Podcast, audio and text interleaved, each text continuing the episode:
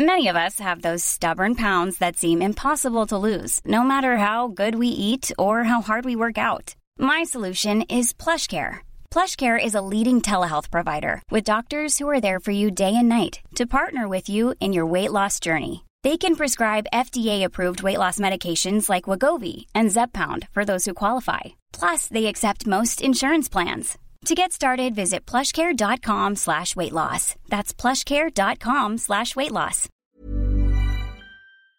Une nouvelle nuit de violence et d'émeutes importantes a éclaté dans plusieurs villes de France après la mort donc ce mardi matin de Naël, jeune de 17 ans, décédé dans une voiture à Nanterre en région parisienne après s'être fait tirer dessus par un policier lors d'un contrôle routier. Alors aujourd'hui, on va voir quelle est la réponse du gouvernement, pourquoi aussi certains font des parallèles avec 2005. Salut, c'est Hugo, c'est donc le sujet à la une des actualités du jour aujourd'hui. Alors avant de parler des émeutes, pour commencer, ça me semble important de faire un point sur la situation et sur les tout derniers éléments, euh, notamment d'un point de vue de la justice. Au moment où ces actualités euh, sont publiées jeudi soir, le procureur de la République de Nanterre dit, je cite, que le parquet considère que les conditions légales d'usage de l'arme par le policier ne sont pas réunies. Il a donc demandé la mise en examen du policier à l'origine de ce tir mortel, ainsi que son placement en détention provisoire. C'est donc un emprisonnement euh, potentiel du policier jusqu'à son jugement. En fin de journée, on a appris que le policier à l'origine du tir mortel avait donc été mis en examen et placé en détention provisoire. Il sera donc emprisonné jusqu'à son procès. Sur cette question donc de la détention provisoire, c'est au juge des libertés et de la détention de décider euh, ce qu'il en est. Par ailleurs, euh, on en parlait hier, une enquête a donc été euh, ouverte pour homicide volontaire, autrement dit sur le fait de potentiellement donner volontairement la mort à quelqu'un. Je le disais et on en a déjà parlé, que ce soit sur Instagram ou alors sur TikTok, la nuit de mercredi à jeudi était très tendue, vous l'avez très sûrement vu aussi vous-même. En gros, alors que mardi soir les violences étaient principalement concentrées sur Nanterre et sur les quelques villes autour, eh bien ce mercredi, les émeutes ont été plus nombreuses et se sont euh, intensifiées. Les forces de l'ordre ont été pris pour cible avec euh, des feux d'artifice, des tirs de mortier ou encore euh, des cocktails Molotov. Les forces de l'ordre qui ont donc répondu notamment avec du gaz lacrymogène. Et on peut aussi noter que des bâtiments publics ont été ciblés. C'est le cas de certains commissariats, écoles ou encore mairies. Et ça concerne l'île de France, mais on a aussi vu des scènes de violence à Lille, à Amiens, à Lyon ou encore à Toulouse. La situation a donc pris une nouvelle ampleur d'une certaine façon dans la nuit de mercredi à jeudi, et ce alors que 2000 euh, policiers et gendarmes avaient été euh, mobilisés en banlieue parisienne selon euh, Gérald Darmanin. Au final, toujours selon le ministre de l'Intérieur, 150 interpellations ont eu lieu, des interpellations dans ce qu'il a appelé une nuit de violence insupportable. C'est les mots qu'il a postés sur Twitter. Alors plus largement, quelle a été la réponse du gouvernement? D'abord face à la mort du jeune Naël, et puis face à ces émeutes. Vous allez le voir, il y a quand même pas mal de choses intéressantes à analyser. Alors concernant les émeutes d'abord, vous l'imaginez, le président Emmanuel Macron a réagi notamment sur Twitter. Il euh, décrit, je cite, des violences contre des commissariats, des écoles, des mairies, contre la République qui sont injustifiables. Il ajoute aussi que le recueillement, la justice et le calme doivent guider les prochaines heures. Il faisait notamment référence sûrement à la marche blanche qui a été organisée donc ce jeudi à Nanterre. On était sur place et on vous a d'ailleurs partagé euh, des images. Évidemment donc, il y a une condamnation de ces émeutes du côté du gouvernement. Mais ce qu'il est aussi euh, intéressant d'analyser, c'est la réaction du gouvernement et d'Emmanuel Macron à la mort donc du jeune Naël. En effet, au lendemain de la mort de Naël, Gérald Darmanin, le ministre de l'Intérieur, avait dénoncé, je cite, des images extrêmement choquantes, en référence donc aux images où on voit le policier tirer sur Naël. Il a ensuite annulé ses déplacements euh, sur deux jours pour euh, surveiller la situation. Emmanuel Macron, euh, quant à lui, avait déclaré que l'émotion de la nation française était tout entière face à cet acte inacceptable et inexcusable, avant de réclamer la vérité dans les meilleurs délais. Enfin, on n'en avait pas parlé, il me semble, dans les actualités du jour hier, donc j'en parle aujourd'hui. Il y avait donc eu une minute de silence qui avait été observée à l'Assemblée en hommage à Naël. Voilà donc pour euh, la plupart du discours qui a été tenu par euh, le gouvernement. Ces mots, ils ont été approuvés par une partie de la classe politique face à la violence, notamment des vidéos qui ont circulé et on voit donc ce policier euh, tirer sur Naël. Mais on peut aussi noter que c'est des propos qui ont été désapprouvés par une partie de la droite ou de l'extrême droite, ainsi que certains syndicats de police comme le syndicat Alliance. En effet, et alors que les images paraissent donc accablantes. Ces derniers estiment que euh, des mots visant à juger finalement euh, le tir du policier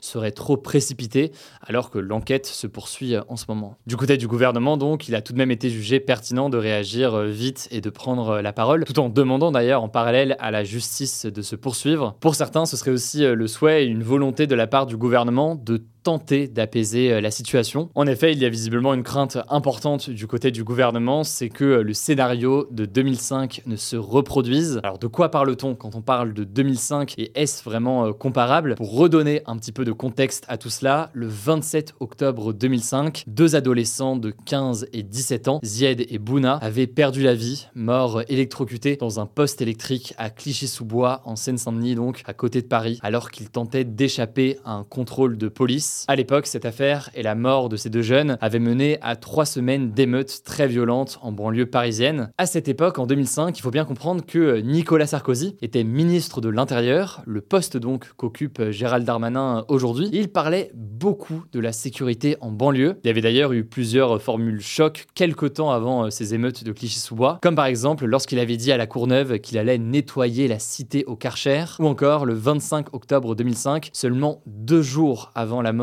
des deux adolescents, lorsqu'il avait dit vouloir débarrasser la ville d'Argenteuil, je cite, de cette bande de racailles. Ces phrases de Nicolas Sarkozy avaient fait énormément parler à l'époque, beaucoup s'en souviennent encore d'ailleurs aujourd'hui, et certains considèrent qu'elles avaient participé à l'escalade de la violence dans les jours qui ont suivi, juste après la mort des jeunes, avec un sentiment d'injustice et de colère qui avait donc éclaté dans des formes de violence et des émeutes qui avaient duré pendant plusieurs jours. D'ailleurs, ce parallèle avec 2005 a aussi fait ressortir sur les réseaux sociaux un extrait d'un son, le titre Prêt à partir, qui est signé par les rappeurs SCH et Nino, un titre sorti en 2018 et dans lequel Nino dit notamment ceci Ils ne veulent pas que ça brûle comme en 2005, pourtant ils refont les mêmes erreurs. Ils ici voulant dire évidemment le gouvernement ou alors la police. Mais alors très rapidement, que pourrait-il se passer dans les prochains jours? Eh bien concrètement, c'est évidemment très incertain aujourd'hui. En matière de prise de décision maintenant, Eric Ciotti, qui est le président du parti de droite Les Républicains, ou encore Éric Zemmour, le président du parti d'extrême droite Reconquête, réclament la mise en place d'un état d'urgence en France. C'est une mesure exceptionnelle en fait qui peut être décidée en cas de situation grave et qui permet de renforcer les pouvoirs des autorités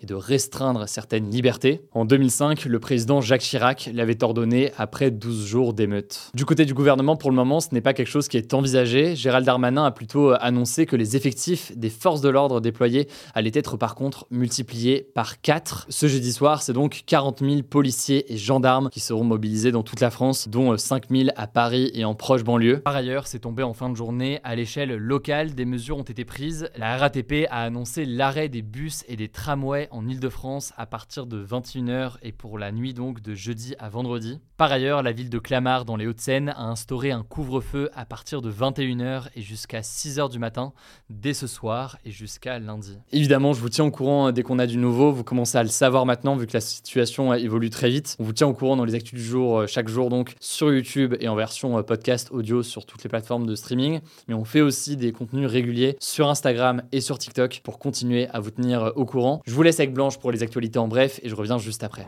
Merci Hugo et salut tout le monde. On commence avec une première info. Des restes humains présumés ont été découverts ce mercredi parmi les débris du sous-marin Titan qui avait disparu avec 5 personnes à bord près de l'épave du Titanic dans l'océan Atlantique. Alors ces restes mais aussi les débris de l'engin vont être analysés et ces analyses devraient fournir, je cite, de cruciaux éléments de compréhension de la cause de cette tragédie selon l'enquêteur en chef des gardes-côtes américains. Pour l'instant, la seule chose qu'on sait, c'est que l'engin a subi une implosion, donc le contraire d'une explosion. Reste donc à savoir à quoi cette implosion est due, on vous tiendra au courant. Deuxième actu, en France, Emmanuel Macron était en visite à Marseille pour trois jours et ce mercredi, il a annoncé réfléchir à installer des réacteurs nucléaires sur le bassin de Marseille-Fosse. Selon lui, c'est une nécessité face aux besoins supplémentaires en énergie du grand port maritime de Marseille pour ses projets en cours. Alors cette proposition ne fait pas l'unanimité. Le maire de Marseille, Benoît Payan, a rappelé que Marseille était située sur une zone sismique et inondable. Il a notamment déclaré, je cite, S'il y a un endroit en France où on ne pourra pas faire un EPR, c'est à Marseille. Un EPR, c'est un réacteur pressurisé européen, donc un type de réacteur nucléaire. En tout cas, une loi a été votée en mai dernier et elle prévoit la relance de construction de six nouvelles centrales nucléaires, situées toutefois à proximité d'installations